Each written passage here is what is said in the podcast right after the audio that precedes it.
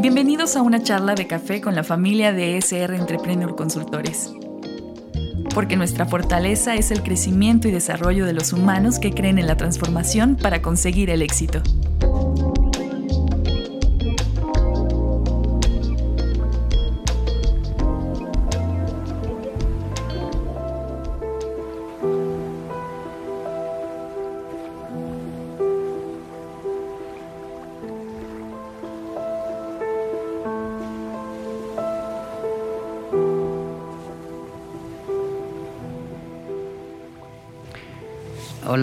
Buenas tardes.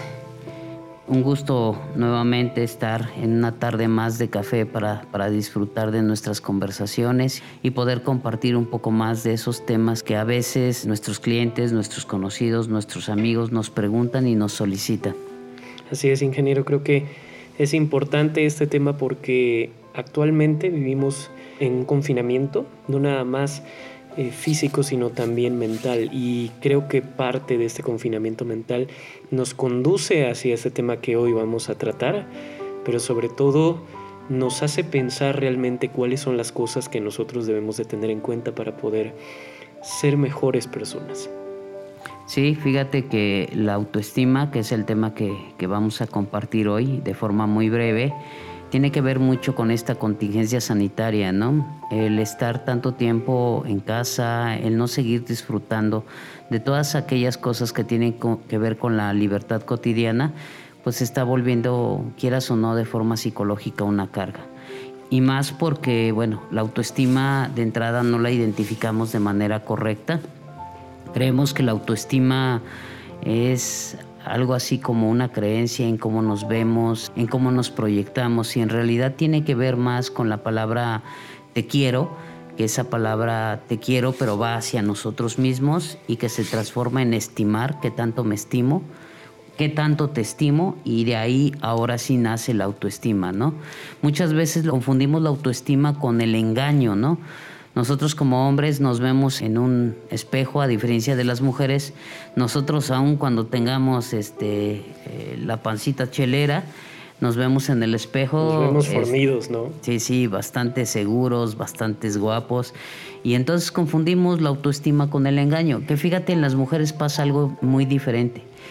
Muchas de ellas son bellas por naturaleza y se ven en el espejo. Y aun cuando sean atractivas, no se valoran, no se ven como realmente son. Con todo respeto, se ven gorditas, este, se encuentran defectos. ¿Por qué? Porque estamos confundiendo lo que es la autoestima, ¿no? Normalmente, de hecho, no podemos conceptualizarlo de manera correcta. Eh, algunas personas, si les preguntas qué es la autoestima, te van a decir valorarse a uno mismo. Algunos otros van a decir quererse. Eh, otros van a decir cómo uno se ve, otros dirán aceptarse. Mm, no sé, ¿tú cómo lo ves? Para ti, ¿qué más es la autoestima? Yo creo que también tenemos que entrar en el tema del respeto, ¿no? Hacerse uno respetar.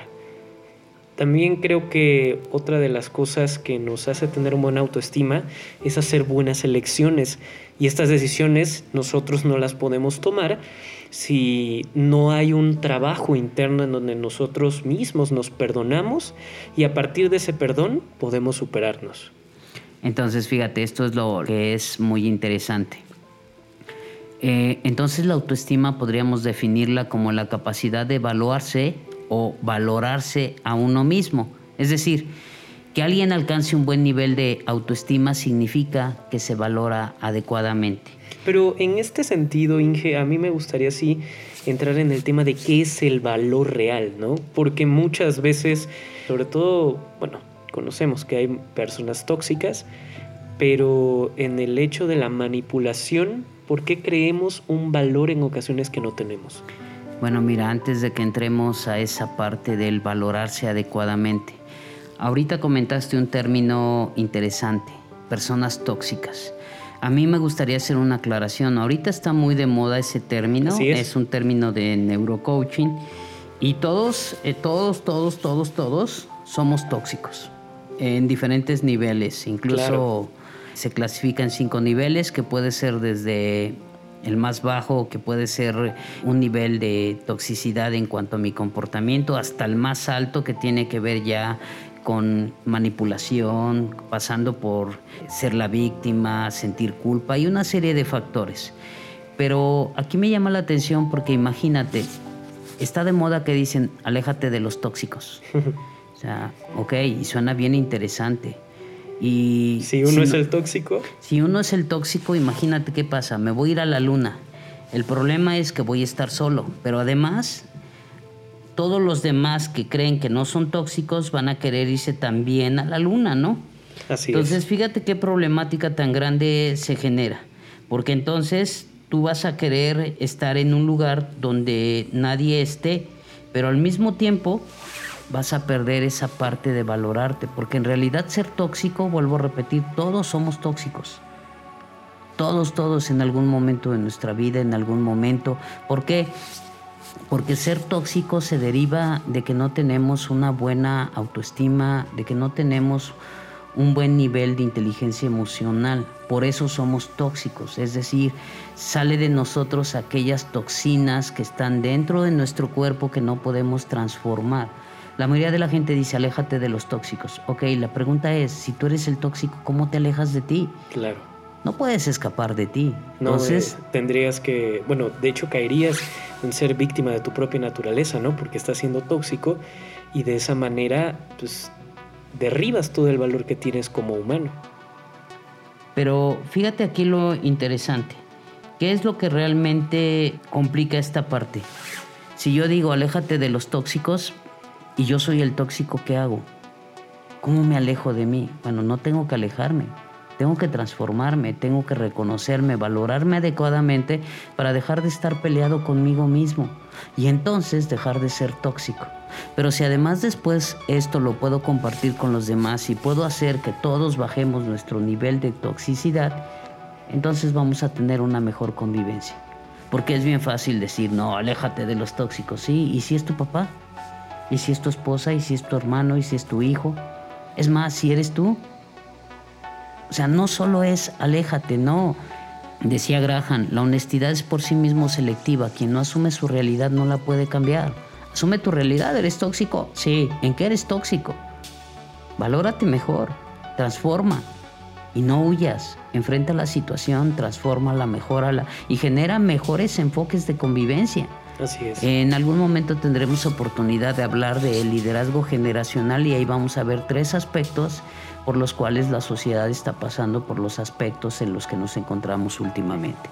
Entonces, retomando nuevamente el tema de, la autoestima, porque tiene que ver mucho con esta parte de la toxicidad, ¿no? Bueno, me regreso un poco. Entonces, autoestima. Pero fíjate, a mí me llama la atención mucho que si tú te metes a las redes, a la web, vas a encontrar una imagen donde si tú googleas autoestima, te va a aparecer un gatito enfrente de un espejo y en el espejo ese gato se ve como un león. Y yo me pregunto, ¿eso es autoestima o es delirio? Claro, definitivo. Porque si ese gato se ve en el espejo y se ve como un león y cree que es un león, yo me lo imagino que dice, este, Omar, permíteme, ahorita vengo, voy a ver a mis cuates los leones en el zoológico. En el momento que entre a la jaula, se va a acercar un león porque él va a llegar, ¿qué onda? ¿Cómo están? Y el león lo va a pisar. ¿Por qué? Porque la autoestima no es creer algo que no eres. Eso sería un delirio.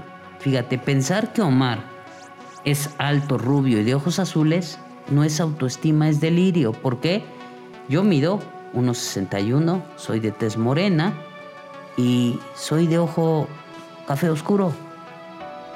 El que yo me pudiera yo visualizar alto, rubio y de ojos azules no es autoestima, es delirio. ¿Por qué? ¿Cuál es la diferencia entre el delirio y la autoestima? Es que yo no me estoy valorando adecuadamente. Mi problema no es que mida yo 1,61. El problema radica en que yo no estoy valorando correctamente mi estatura. Porque yo te diré, para mucha gente van a decir, oye Omar, eres, estás chaparro, es un enano. Sí y no.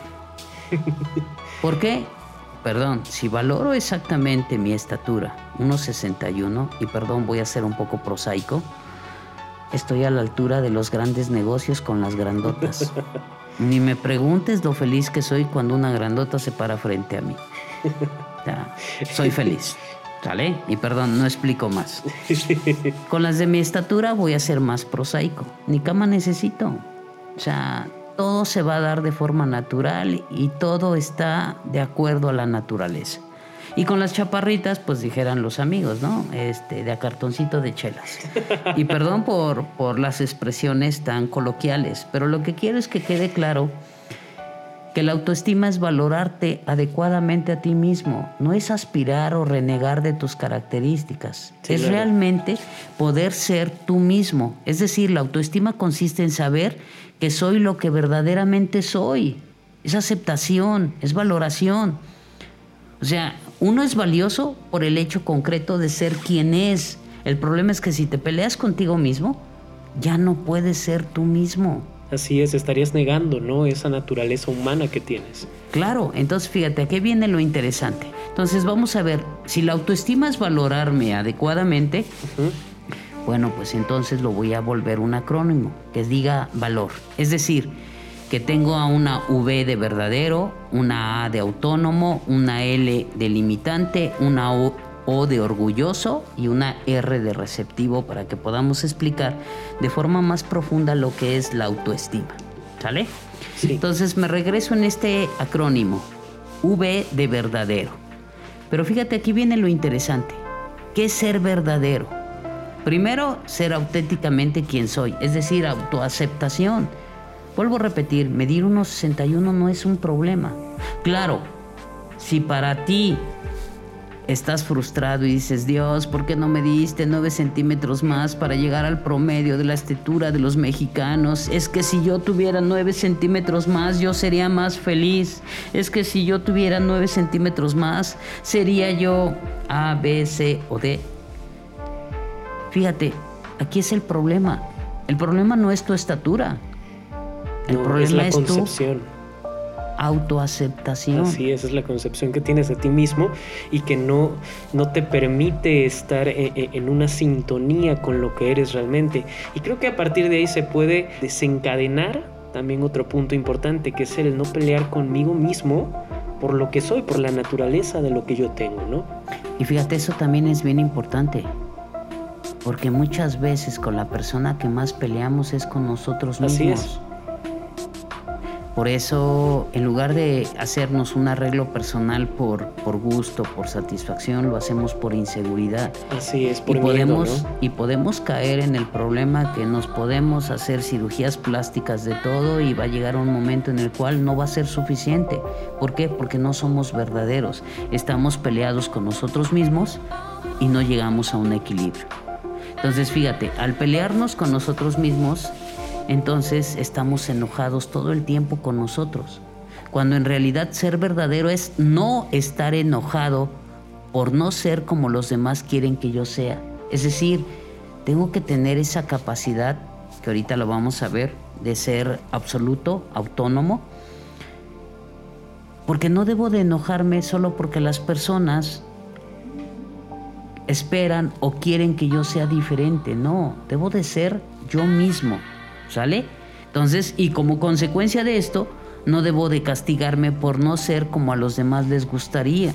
Sí, muchas veces creo que esa parte humana se ve pues, lastimada por el hecho de querer agradarles a los demás, por tratar de encajar a lo mejor en círculos sociales o incluso como yo no me estoy autoaceptando y quiero estar dentro de un círculo que me valoren, incluso puedo llegar a hacer cosas para que, me afecten a mí, que afecten a los demás para poder pertenecer al grupo, ¿no? Las famosas eh, iniciaciones que hacen dentro de los grupos sociales, ¿no? Es decir, lo vemos mucho, creo yo, en la preparatoria, que es una etapa que está formándose tu personalidad. Entonces están, podemos catalogarnos yo creo que como los fresas, ¿no? Como los nerds, como aquellos que siempre están pensando en el sentimiento, ¿no? Las personas que siempre tienen parejitas. Entonces, como yo no tengo una autoaceptación de que puedo llegar a ser todo dependiendo de qué es lo que yo soy naturalmente, pues no puedo encajar en ninguno, por lo tanto busco la manera de que ellos me acepten llamando la atención, haciendo cosas que regularmente no hago e incluso peleándome con esa naturaleza que tengo y terminamos siendo víctimas de nosotros mismos. Fíjate que hace años uno de mis mentores me decía, construye la vida que quieres, no la que te toca. Mi abuela decía, no importa cómo nazcas, lo importante es cómo te mueras. Pero la decisión la tomas tú, no tus padres, no tus hermanos. Así es. tú tomas esa decisión. Entonces, para que tú puedas tener este éxito, tienes que tener una buena autoestima. Por consecuencia, según nuestro acrónimo, tienes que ser verdadero, ¿no? Es decir, ser auténtico, autoaceptación, no pelearme conmigo mismo por ser como soy, es decir, ni modo, tengo defectos, virtudes, mis defectos no van a desaparecer, pero sí puedo incrementar mis virtudes para que esos defectos no sean tan perceptibles, ¿no? Así es. No debo de estar enojado por no ser como los demás quieren que yo sea y no debo de castigarme por no ser como los demás les gustaría. Vuelvo a repetir, debemos construir la vida que queremos, no la que nos tocó vivir bajo ese aspecto. Entonces, fíjate, aquí viene lo importante ahora. En este acrónimo vamos con la A de valor, que es autónomo. Y esto es bien interesante porque se supone que es la capacidad de fijarte tus propias normas. Es decir, decidir por ti mismo qué es bueno y qué es malo. Claro, vas a tomar en cuenta la moral, la ética, muchas otras cosas, pero en realidad ¿no? que hacen a una persona y, y, son necesarios. Pero debes de entender que ser autónomo es desarrollar tu capacidad para establecer tus propias normas, decidir tus propias decisiones y como decía mi abuela, en la vida no hay premios ni castigos, solo consecuencias. Cuando asumes o te quedan claras la posibilidad de las consecuencias, entonces tú puedes cambiar tu vida. Y de acuerdo a esa propia ética y moral y a tus propios criterios, puedes establecer una autonomía. Y se vuelve bien interesante, ¿no? Porque ahora sí tienes una autoaceptación, eres autónomo, es decir, tomas tus propias decisiones, te queda claro que en la vida no hay premios ni castigos, solo, consecuencias. consecuencias. Así es. Y ahora sí esto nos permite ir a la tercera letra del acrónimo, la L delimitante. Y fíjate, normalmente esta palabra la relacionamos con territorio, pero deberíamos ir más allá. No solo tiene que ver con territorio, sino con una delimitación de un área, de una zona que por qué no decirlo así, privada, mía, solo mía, independientemente si esa zona es compartida con el amor de mi vida, con mi esposa, con, con mi hija, con, con mi familia. Pero ¿y estas zonas pueden ser físicas o son mentales, ingeniero? Mira, pueden ser de ambas formas. ¿Y por qué? Porque fíjate, ser limitante es darse a uno mismo un lugar y establecer desde ahí el respeto de los demás. Y no solo hablemos de esos espacios físicos, también de los espacios emocionales, ¿no? Porque tenemos lugares físicos, lugares reales, mi cuarto, mi escritorio, mi correspondencia, mis bolsillos, mi celular, que eso es una situación bien complicada, actualmente. ¿no? Sí, mucho. Yo, yo veo en ocasiones, una vez que me tocó hace ya tiempo, antes de la pandemia incluso, eh, que iba caminando por el parque y había dos muchachitos, como digo muchachitos porque usted aquí es el joven, yo soy el, el viejito. Ya les contaremos más adelante esa historia. Pero estaban peleando, eran como de 15 años, peleándose por ver el celular de la otra persona, por saber con quiénes escribían y reclamar el hecho de por qué se estaban escribiendo con esas otras personas. Fíjate, el celular es un lugar virtual donde muchas personas meten un poco de su vida, sus historias e incluso relacionan mucho sus emociones, establecen lazos familiares, establecen lazos emocionales e incluso pueden depositar ahí su ideología, sus proyectos, parte de sus creencias, de su fe. Pero suena bien interesante esto de ser limitante, porque el clásico chantaje que pudiera darle una persona a su pareja, es que si me quieres, dame la clave de tu celular. ¿Pero eso entra dentro de las personas tóxicas? Mm, Mira, más que de las personas tóxicas, yo creo que nace en la inseguridad de las personas, ¿no? Claro. Eh, sí, por, por, el hecho de que no estás convencido de que esa persona está otorgando completamente la confianza. Y digo, la confianza es un sentido de vulnerabilidad. Cuando alguien otorga la confianza estamos siendo vulnerables. Quedamos al descubierto, quedamos desnudos. Eh, sí, pero precisamente solo alguien que tiene una buena autoestima, que confía en sí mismo, puede andar desnudo y no avergonzarse, ¿no?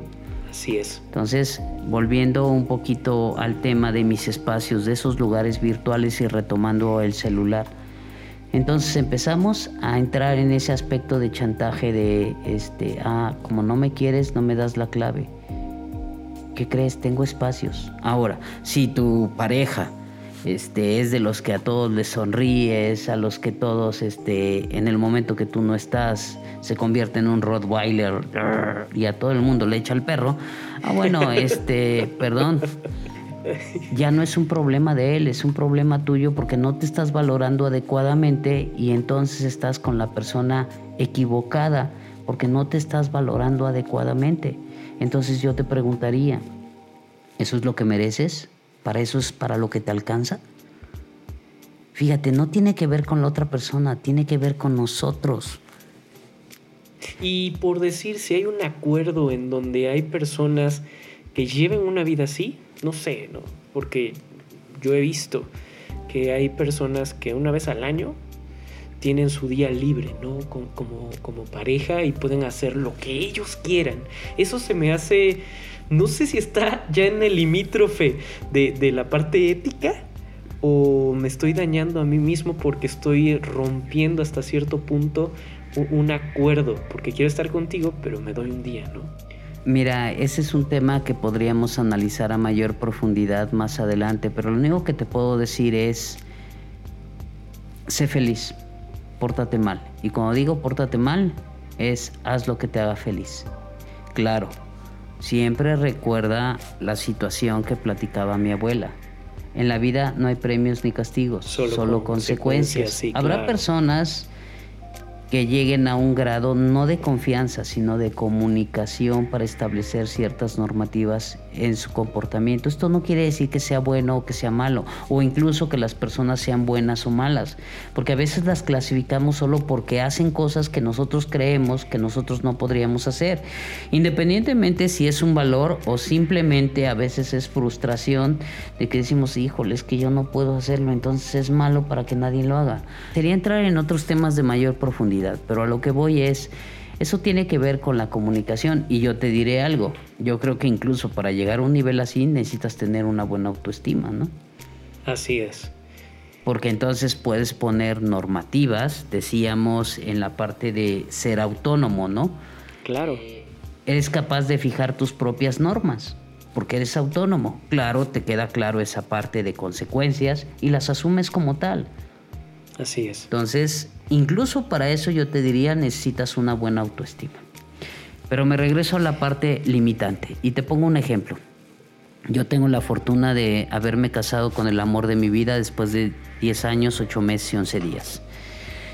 Y soy muy feliz en ese aspecto.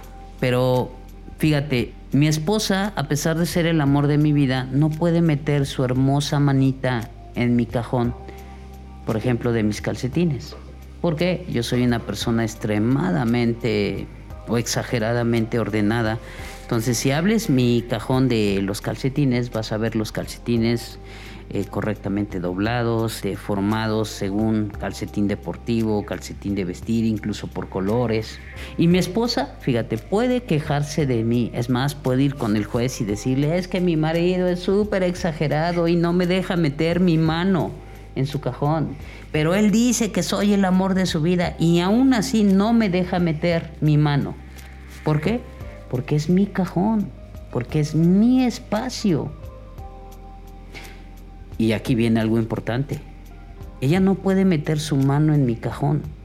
Puede quejar si tiene todo el derecho de decirle a mis padres, a sus padres, al juez, a quien ella quiera, porque tiene esa libertad pero aún así no puede meter su mano en mi cajón. ¿Por qué? por algo muy simple, es mi cajón, así como yo no puedo meter mi mano en su cajón. ¿Por qué? Porque es su cajón. Claro, ahí ya estamos hablando claramente de un espacio físico. Sí, de un límite. Así es. Bueno, me voy a los espacios, ya pasamos por los lugares reales, físicos, hablamos un poquito de los espacios virtuales como el celular, que a mí, nada más para cerrar ese tema, a veces me da mucha risa del clásico meme donde está el cuate escribiendo o viendo alguna información en su celular y la mujer está en la parte de atrás. Y casi, casi por la expresión eh, facial y la postura es este cuate dijera la canción que le pone, ¿no? Este cuate ya está muerto y no le han avisado, ¿no? Y fíjate, esto me recuerda también un dicho que tenía mi abuela. El que busca, encuentra. ¿Y a qué voy con el que busca, encuentra? Imagínate que tú estás buscando en el celular de tu pareja, tú, ¿eh? No yo, tú. Eh, y de pronto ves un mensaje que dice, un beso y un abrazo, cuídate mucho, mi amor. Te enciendes, te volteas y le dices a tu pareja, oye, ¿quién es ese? ¿Por qué te habla así? ¿Quién se cree? Pero estás en segundos, estás a punto de explotar, te subió el color, te subió... Estás sacando un mito por los oídos. y te dice tu pareja, oye, ¿quién es? ¿Me puedes decir? Ah, es un fulanito llamado José Antonio. ¿No recuerdas a mi tío, el hermano de mi papá, con quien crecimos y nos ve como sus hijas? A ver, te volteas y entonces le das al perfil y ves la foto. incluso el tío tiene una foto con, no con solo con tu novia, sino con sus hermanos y están todos juntos. Te volteas y bueno, que no se vuelva a repetir, ¿eh? Dijeran los millennials, qué oso, ¿no? bueno, ¿a qué voy con esto? La parte importante es lo que decía mi abuela, el que busca encuentra. Porque empiezas a crear falsas historias, empiezas a sufrir por cosas que no existen, pero tiene que ver por tus inseguridades, porque no tienes una autoestima, no te estás valorando correctamente, no eres verdadero, no es autónomo y mucho menos limitante, porque fíjate, todos queremos revisar el celular de los demás, pero, no queremos que nos revisen el nuestro. Claro, ¿verdad? Cuando en realidad ser limitante es también respetar los espacios de los demás, porque en ser verdadero tiene que ver con eso, con el respeto, con la forma. Entonces podemos decir que las personas que no tienen autoestima son esas personas que se sienten amedrentadas cuando les piden, por decir, en, relaciones de pareja, ¿no? Tú como mi pareja me tienes que dar esto, pero cuando tú pides o esperas que te dé esa pareja que te está exigiendo lo mismo que ella te está pidiendo y no te lo da, ¿Es porque denota una baja autoestima? Mira, la inseguridad es un reflejo de la baja autoestima, ¿no? Como no te valoras adecuadamente, crees que cualquier otra persona puede valer más que tú, por consecuencia puedes sustituir tu lugar, tu espacio, tus emociones, tu forma. Y entonces te vuelves inseguro. En consecuencia, otro de los reflejos son los celos y entonces empiezas a destruir muchas cosas. Así es. Porque además, mira, muchas personas eh, llegan a decir, yo tengo mala suerte para el amor. Me han tocado puras relaciones malas. Y si tú te fijas, por ejemplo, en el aspecto de neurocoaching vemos esa parte, ¿no? Tú puedes cambiar de pareja, pero no significa que estás cambiando de relación. Así es. Entonces, ¿por qué se da esta situación? Bueno, por el tema que estamos platicando. Tienes una baja autoestima, no te valoras correctamente. Y entonces, por consecuencia, lo que tú haces es, al sentirte menos, al minimizar tu propio valor, al no tener un reconocimiento, una autoaceptación o incluso una autovaloración, ¿qué es lo que pasa? Pues empiezas incluso a volverte tóxico, ¿no? Y entonces ahora sí, tú dices, tengo mala suerte para el amor. No. Tu problema es que no tienes una buena autoestima, no eres consciente de que eres tóxico, porque te quejas que todos son tóxicos, ya lo platicábamos al inicio. Claro. y decimos, me alejo de ellos, sí, pero siempre vas a estar solo, porque en realidad ellos no son los tóxicos, tú eres, el, tóxico. Claro. Entonces, fíjate, cuando nosotros empezamos a trabajar nuestra autoestima, empezamos a mejorar muchos ámbitos de nuestra vida. Entonces, vuelvo a repetir, si yo soy verdadero, autónomo y limitante, empiezo a construir una mejor autoestima, dejo de ser tóxico, porque empiezo a entrar en otras etapas de conciencia que me permiten, ahora sí, ok, tuve tres relaciones que fueron malas, no solo voy a cambiar de pareja, voy a cambiar de relación, claro. voy a cambiar muchos factores internos de mi comunicación, de mi comportamiento, de mis hábitos. Claro. Es que ahora sí encontré a alguien que me valorara. No, no, es que ahora sí estás compartiendo algo que te permite construir una mejor relación. No eres codependiente. Por el contrario, tú estás ofreciendo y ahora sí te vuelves de forma inconsciente más exigente y buscas a alguien con un nivel de conciencia más elevado donde puedas establecer una relación con mayor madurez. ¿Vale? Pero bueno, para no desviarnos, continuemos con el acrónimo. Exacto, ¿cuál es la letra que sigue? Es la O, ¿no? La O, y ahora la vamos a relacionar con orgulloso. Es decir, ser orgulloso te permite tener una buena autoestima, pero aclaremos, ser orgulloso no tiene que ver con el clásico de cómo manejamos el concepto coloquial. Que aquí, bueno, me acordé también de otros cuatro términos que deberíamos de tener muy, muy claros. Fe, esperanza, caridad y servicio por los demás. En nuestra siguiente tarde de café hablaremos de ese tema porque tiene que ver o viene relacionado con la autoestima, para fortalecer toda esta parte que estamos hablando. Hoy solo nos vamos a enfocar en la autoestima. Entonces me regreso. Orgulloso.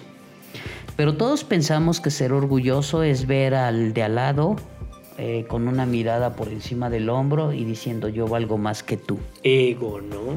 Entonces confundimos el orgullo. Claro, con el ego. Entonces fíjate, orgullo es sentirse orgulloso de quien soy, que me sienta verdaderamente contento y conforme conmigo, no creerme más que los demás. Fíjate, ahí viene esa parte interesante.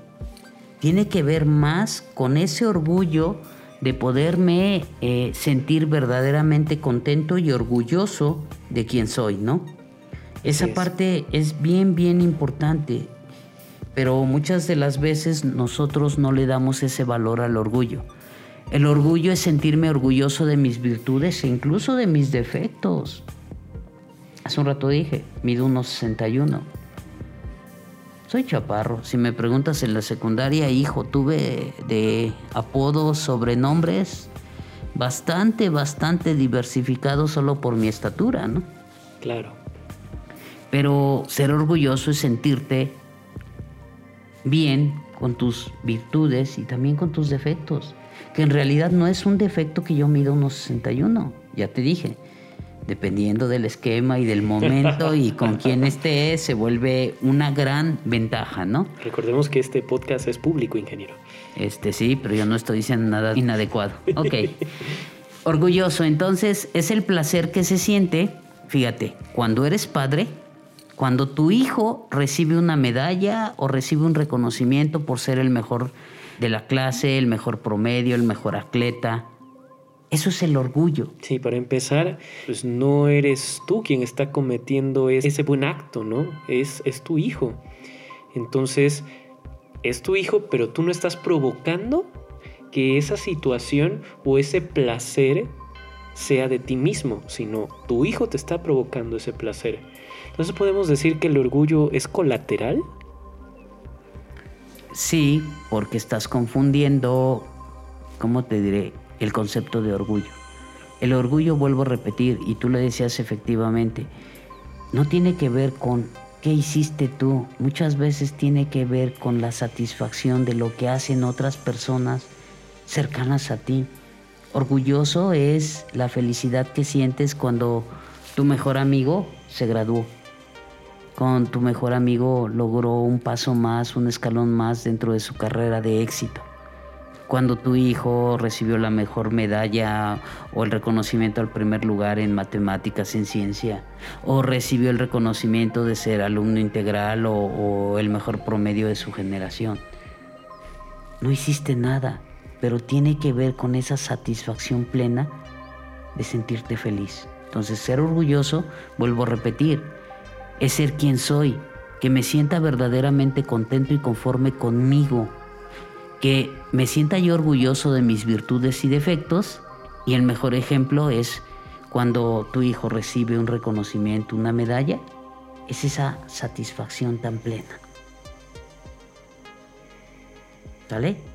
Porque aquí hay algo bien importante. A veces confundimos ser orgulloso con sentirnos superiores, ¿no? Así es. Hay que tener mucho, mucho cuidado. Porque... Sí, definitivo. Yo creo que eso pasa mucho en el ambiente laboral, ¿no? Cuando, cuando hablamos de metas techo o metas piso, creo que ahí se refleja mucho esta parte, ¿no? Es decir, el orgullo no puede ser jactarse de algo que yo estoy haciendo por lo cual me pagan. Mm, o esperar que te den las gracias por un trabajo bien hecho. Que sí debe de serlo porque es parte de la motivación. Claro, y educación y tiene que ver con una cuestión cultural. Sin embargo, no es orgullo, es ego, ¿no? Alimenta tu ego al fin y al cabo. Y sí, porque finalmente nadie debería de darte las gracias por un trabajo por el cual te están pagando. Claro. Que forma parte, vuelvo a repetir, de las buenas costumbres, de la educación, e incluso de esa motivación que además de que te paguen por hacerlo, te digan, oye, es un excelente trabajo, mil gracias, eres un excelente elemento, que ya lo veremos más adelante en otros temas, alimenta también esa parte de orgullo y te permite tener una mejor autoestima. ¿Por qué?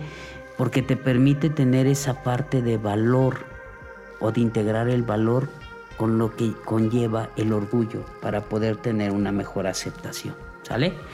Ok.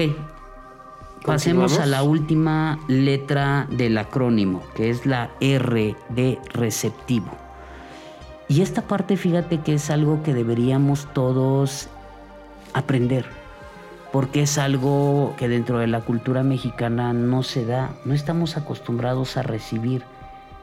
Ser receptivo es saberse digno de recibir como para permitirse aceptar eh, de la vida lo que nos concede.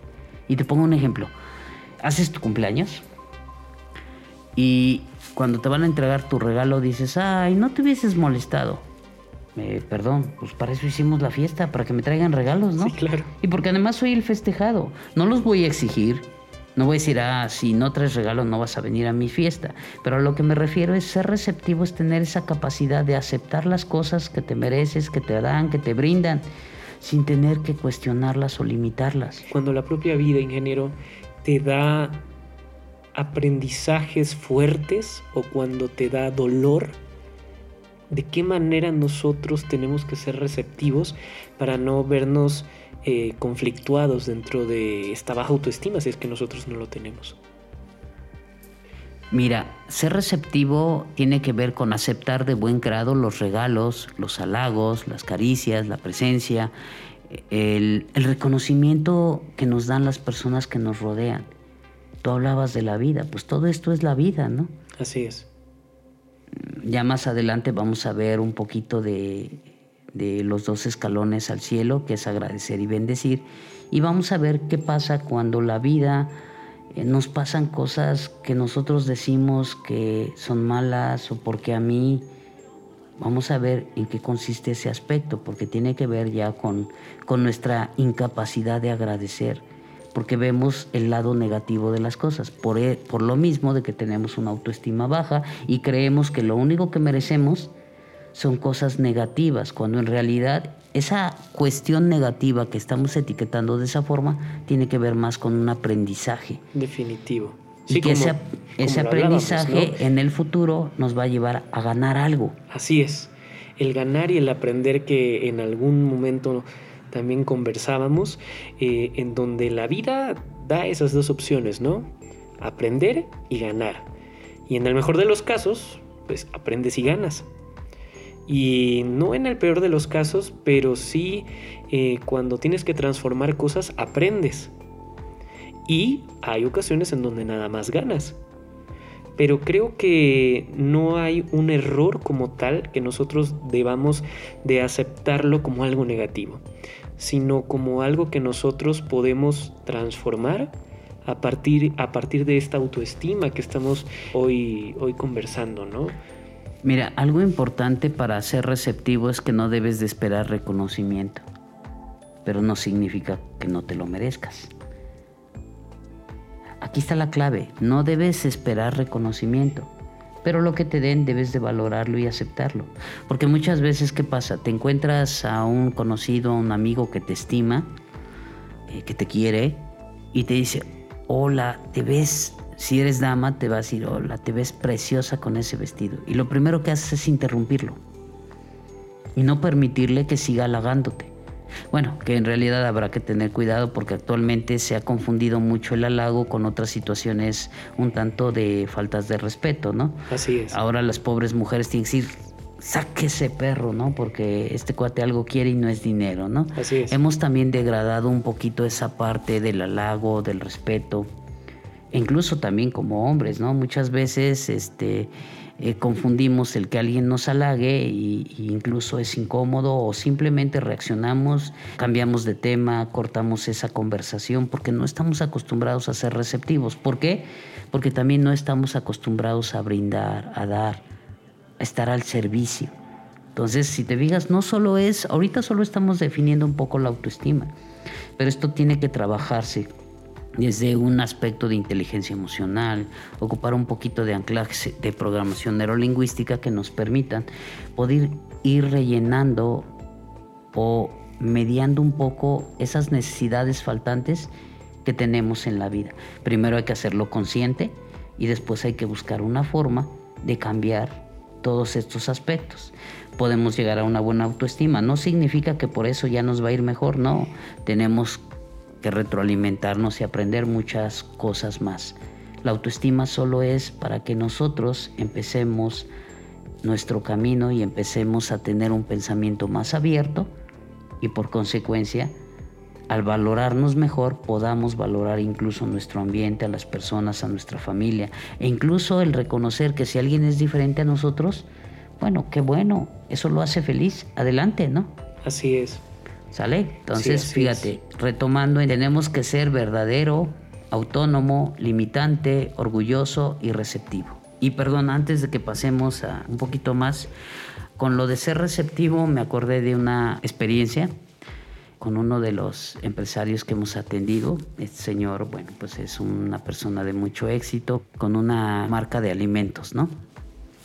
Con muchas sucursales, una persona muy exitosa, pero al mismo tiempo muy humilde se enteró que era mi cumpleaños y había mucha confianza, es una persona muy humilde, inició desde abajo, es una persona muy íntegra, pero al mismo tiempo muy social, muy respetuosa, y me llama y me dice, oiga, dije, ¿qué es su cumpleaños hoy? Este, sí. Bueno, lo vemos en su casa. Y yo, eh, no hacemos fiesta. No se lo dije, pero lo pensé, no hacemos fiesta. ¿Ahora qué hago? Este, incluso, pues yo andaba trabajando y, dijo, ching, ¿qué hago? Pues que le llamo a mi esposa y le digo, oye, fíjate que fulanito de tal se enteró que es mi cumpleaños hoy y me dijo que va para la casa. Y mi esposa, ok, pues ya como pude, cancelé mis compromisos y llegué a casa para esperar a esta persona. Llegó a casa con un regalo una caja muy bonita, ya me dio el presente. Él mismo me ayudó a abrir el regalo porque dijo, pero ingeniero, véalo, necesito que lo observe para que me diga si le gusta o no. Para mi sorpresa, cuando abro el regalo, era un abrigo muy bonito, negro.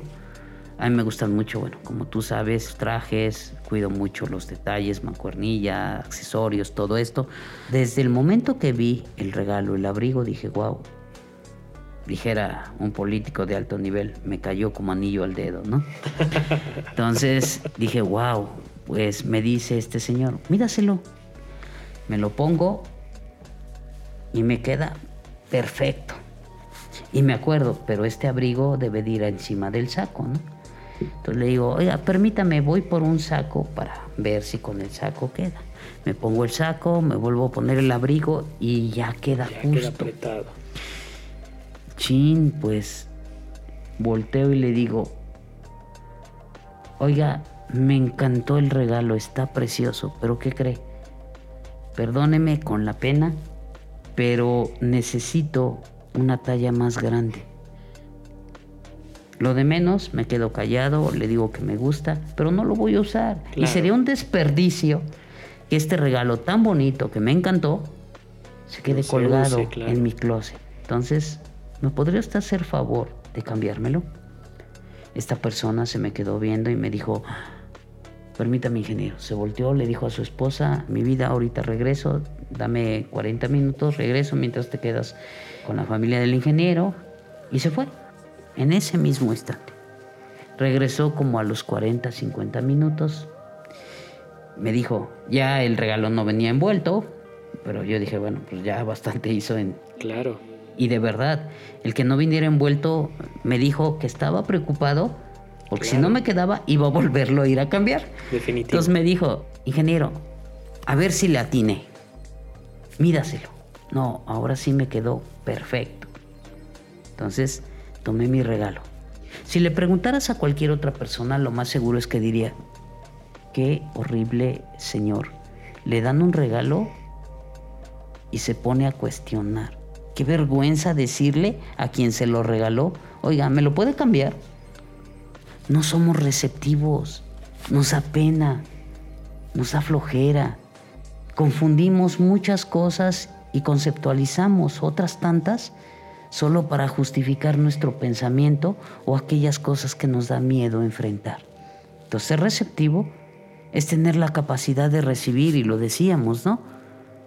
Para permitir aceptar de la vida lo que nos concede. En este caso, esta persona pues no tenía ninguna obligación, ni incluso, incluso ni de acordarse de mi cumpleaños. Tuvo ese detalle. Él no preguntó, hay fiesta, ni... No, me dijo, nos vemos en su casa. En realidad lo que él quería era darme un presente, que Así finalmente comimos juntos, tuvimos una excelente tarde y fue fabuloso. Y yo tuve un abrigo que hasta la fecha es uno de mis favoritos para cuando visto formal. Y lo sigue usando. Claro, Así es. y es fabuloso, pero tuve que ser receptivo. Porque si yo le decía yo, bueno, pues sí, está bien bonito, pero me va a dar pena. ¿Y qué clase de persona soy si le digo que no me quedó? Pues eres una persona receptiva y justa. Y tienes que hacer que el regalo que esta persona te está dando, porque te conoce bien, valga la pena. Entonces ahora sí, ser verdadero, autónomo, limitante, orgulloso Y y receptivo. ¿Sale? Entonces, ¿a qué vamos con esta autoestima? Aceptarse cuál somos, es decir, aceptar cualidades y defectos, ¿no? Tenemos también que dedicarnos más tiempo. Es decir, hay que tratar de estar más a menudo a solas con mis pensamientos y sentimientos para disfrutar y aprender mi propia compañía, porque siempre estamos peleados con nosotros mismos. Hay gente que no se soporta ni a sí misma. Y ahorita con la cuestión de la contingencia, creo que es un poco más complicado, ¿no? También pasar tiempo, tiempo a solas, pero ¿se puede pasar tiempo a solas aún estando rodeado de gente, ingeniero? Mira, yo creo que el ser humano tiene un aspecto de soledad básica, porque por eso el meditar nos pone en tanto equilibrio. Y meditar no es sentarte en posición zen, poner las manos, Flor de y hacer loto y... flor de loto y hacer mm, oh. no, Eso es vocalización. Sí. Eh, sí tiene que ver porque forma parte de la metodología para poder llegar a un nivel de concentración que te permita poder interiorizar en tus pensamientos, tus sentimientos y conocerte. Pero yo creo que meditar, aparte de, claro, tener una metodología para hacerlo, su principio básico es poder estar a solas con tus pensamientos y sentimientos. Pero lo más importante es ponerlos en orden, que tu cerebro no se distraiga, no ande como pelotita de ping-pong rebotando por todos lados. Y eso tienes que aprenderlo, tienes que disfrutar y aprender de tu propia compañía. Cuando tú puedes hacer esto, entonces puedes disfrutar de todos los demás. Entonces, También más adelante, en otra ocasión, si quieres, platicamos de la meditación e incluso, ¿por qué no?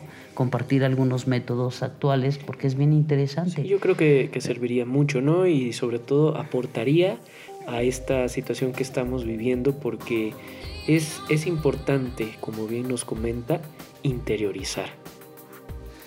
Sí, ahora, esto no, la meditación por sí misma no te va a ayudar tiene que venir acompañada incluso de oración, pero no de rezo, oración, que es un poquito más profundo. Así es. Meditación, generar una mejor autoestima, generar una fe, una esperanza, una caridad, un servicio a los demás, sentirte útil y principalmente hacer todo aquello que te haga sentir feliz y satisfecho.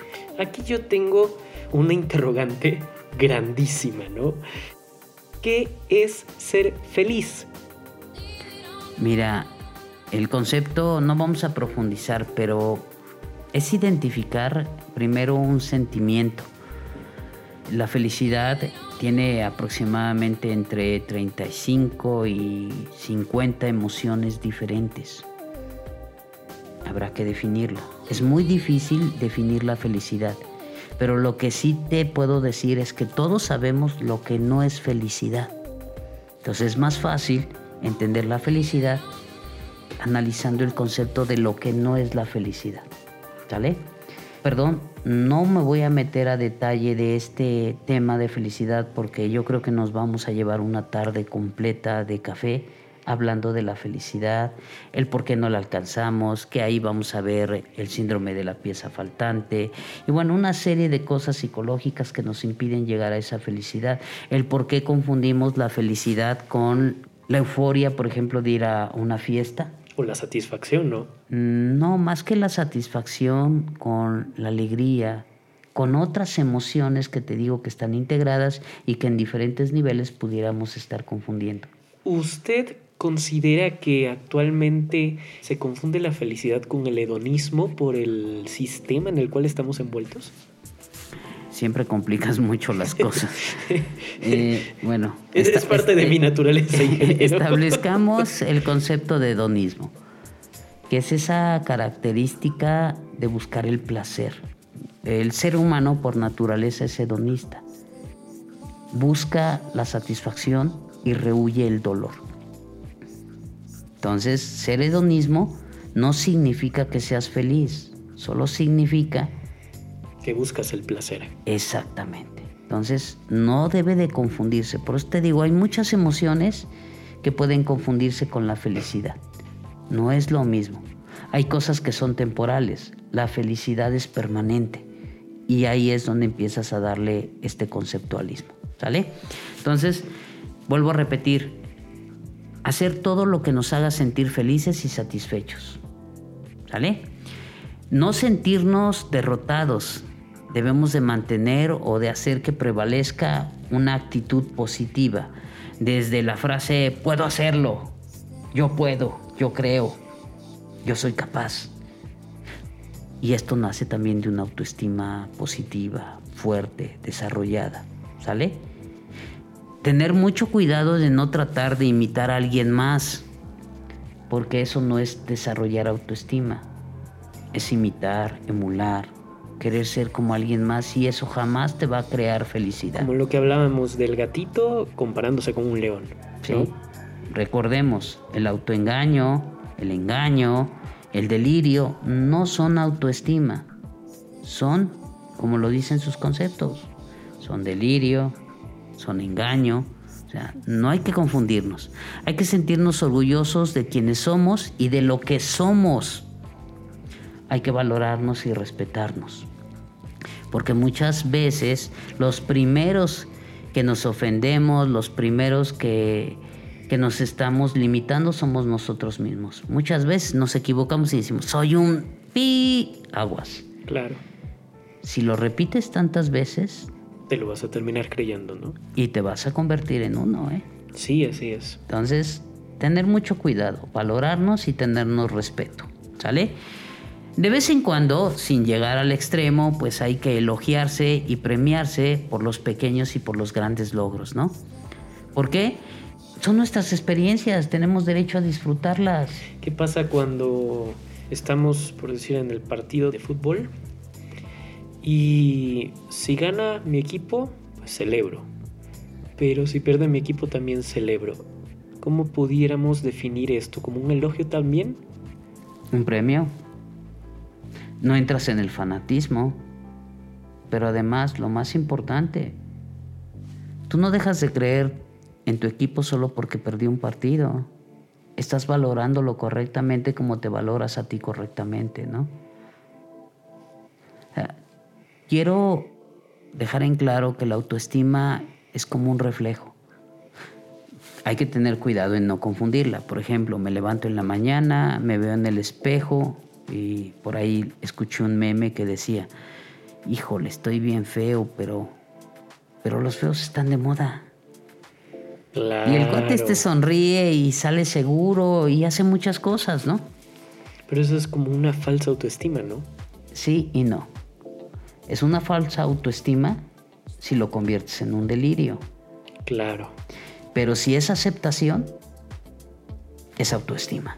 Entonces es una delgada línea lo que nosotros ahorita estamos platicando porque tiene que centrarse mucho, por eso hablábamos de la interiorización, ¿no? Por eso también hablábamos del valor y del respeto intrapersonal, porque no podemos nosotros aceptarnos y cruzar esa línea sin antes valorarnos, sin antes interiorizar y sin antes pasar por este acrónimo que estábamos hablando del valor, ¿no? Ser verdaderos, de ser autónomos, de ser limitantes, de ser orgullosos y de ser receptivos. Sí, fíjate, al final la decisión de cómo eres, cómo te ves, cómo te sientes, cómo vives, es tuya. Claro, tomando en cuenta todo esto y respetando los espacios de los demás. Ser verdadero no solo aplica para ti, aplica para tu pareja, tu familia, tus amigos, tu entorno. Así es. Ser autónomo, limitante, orgulloso y receptivo aplica para los demás, porque si no entonces serías muy egoísta. Claro. ¿Sale? En el término negativo, porque también ser egoísta, más adelante también lo veremos, tiene un lado positivo. Claro, se puede poner a discusión desde muchas ópticas. Sobre todo era lo que comentábamos también, ¿no? Cada vez que te pasa una catástrofe en tu vida, lo ves como un error. Pero de ti depende entender que solo son consecuencias de los actos que has hecho y que la vida te otorga dos grandes cosas, ¿no? Aprender y ganar. Claro, porque normalmente ¿qué hacemos? Ay, me coí, me raspé la rodilla. ¿Por qué a mí, Dios? Así es, y comenzamos a sufrir. ¿Qué te pasa? Comenzamos a sufrir con esa idea incluso. ¿Quién dejó la cáscara de plátano? Cuando en realidad deberías, y lo veremos en el agradecimiento, hoy gracias Dios porque solo me la raspé y no me la rompí, o porque estoy vivo. Claro. Porque hay gente que con un solo resbalón, adiós, bye bye. Entonces fíjate, para poder cerrar este tema. Entonces la autoestima tiene que ver con el acrónimo, el valor, la forma adecuada de valorarnos, pero también con esa parte de que no hay que morir por el otro, sino vivir para disfrutar juntos. Así es. O sea, yo no valgo por lo que la gente dice, valgo por lo que yo establezco en ese nivel de valoración, pero también al mismo tiempo por qué valor le doy a los demás pero no para sacrificarme. Normalmente yo le digo a mi esposa, te amo tanto que puedo suicidarme por ti, pero no puedo permitir que me mates. Y esta frase este, forma parte de por ahí de unas memorias que estoy escribiendo, ¿no? Te amo tanto que puedo suicidarme por ti, pero no puedo permitir que me mates. Son dos cosas diferentes y tiene que ver con mi autoestima. ¿Por qué? Porque no hay que morir por el otro, sino vivir para disfrutar juntos. Esto es fundamental. ¿Esto a qué me lleva? A que si yo puedo ser un buscador, puedo crecer y aprender y puedo descubrir que siempre el principal responsable de lo que sucede soy yo. Es uno mismo, así es. Entonces, fortalezco mi autoestima, la hago crecer, respeto a los demás, tengo un mejor sentido de convivencia, puedo identificar de mejor forma mi motivo en la vida, ese ikigai, puedo generar una serie de cosas que me van a permitir poder tener un estado de felicidad más permanente. Y entonces fíjate, ahora sí, tú me decías o hacías una pregunta sobre la felicidad. La felicidad es la certeza de no sentirte perdido. Es decir, cuando estás feliz es cuando te sientes en equilibrio, tranquilo, relajado, satisfecho. Por eso decía, hay muchas, muchas emociones que integran la, felicidad. felicidad. claro. Sí, yo creo que sí tiene que ser un tema a futuro, ¿no? Dedicarle, creo que una tarde de café a platicar sobre la felicidad. Mira, creo que tenemos, bueno, decía mi abuela, hay más tiempo que vida. Entonces, aprovechemos nuestra vida, disfrutemos más de tardes de café, yo con mi té, tú con tu café.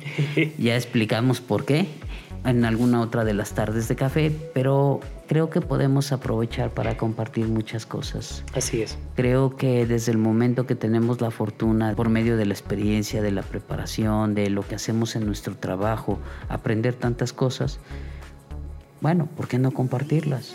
Si no podemos sentarnos con los demás a tomar un café, bueno, compartámosles parte de nuestro café. Definitivo. ¿Sale? Entonces, pues Raúl, como siempre, un gusto eh, platicar contigo en esta tarde de no, café. Ingeniero, al contrario, a mí, aparte de que siempre ha sido una manera de poder entender la perspectiva de lo que hacemos, de qué manera nosotros podemos conectarnos con uno mismo, para mí es un honor. Siempre es un honor tenerlo en estas tardes de café, pero sobre todo ver que la felicidad es esa certeza, ¿no? De que estamos haciendo algo para poder compartir y que podamos cambiar una partecita cercana a nosotros y a partir de ahí generar abundancia, como también ya lo hemos hablado en otros podcasts. No, pues yo te agradezco como siempre, muchísimas gracias y bueno, pues vamos a seguir apoyando, desarrollando cosas, trabajando duro, seguir creciendo. Dijera este Gandhi, sé el cambio que esperas en el mundo. Así es. Entonces, compartamos, hagamos cosas. Como lo dice parte de nuestra filosofía, disfrutemos, cambiemos, compartamos, vayamos juntos, lleguemos al éxito. Así es. ¿Vale? Pues eh, Raúl, muchísimas gracias. Ingeniero, no, gracias a usted. Y pues quedamos pendientes para el próximo café. Bueno, en su caso té. Sí, para el siguiente, para el siguiente, para el siguiente té. Muchísimas gracias, como siempre, bendiciones, un abrazo, mucho éxito y nos saludamos en la siguiente tarde de café. Hasta la próxima. Bendiciones, bye bye.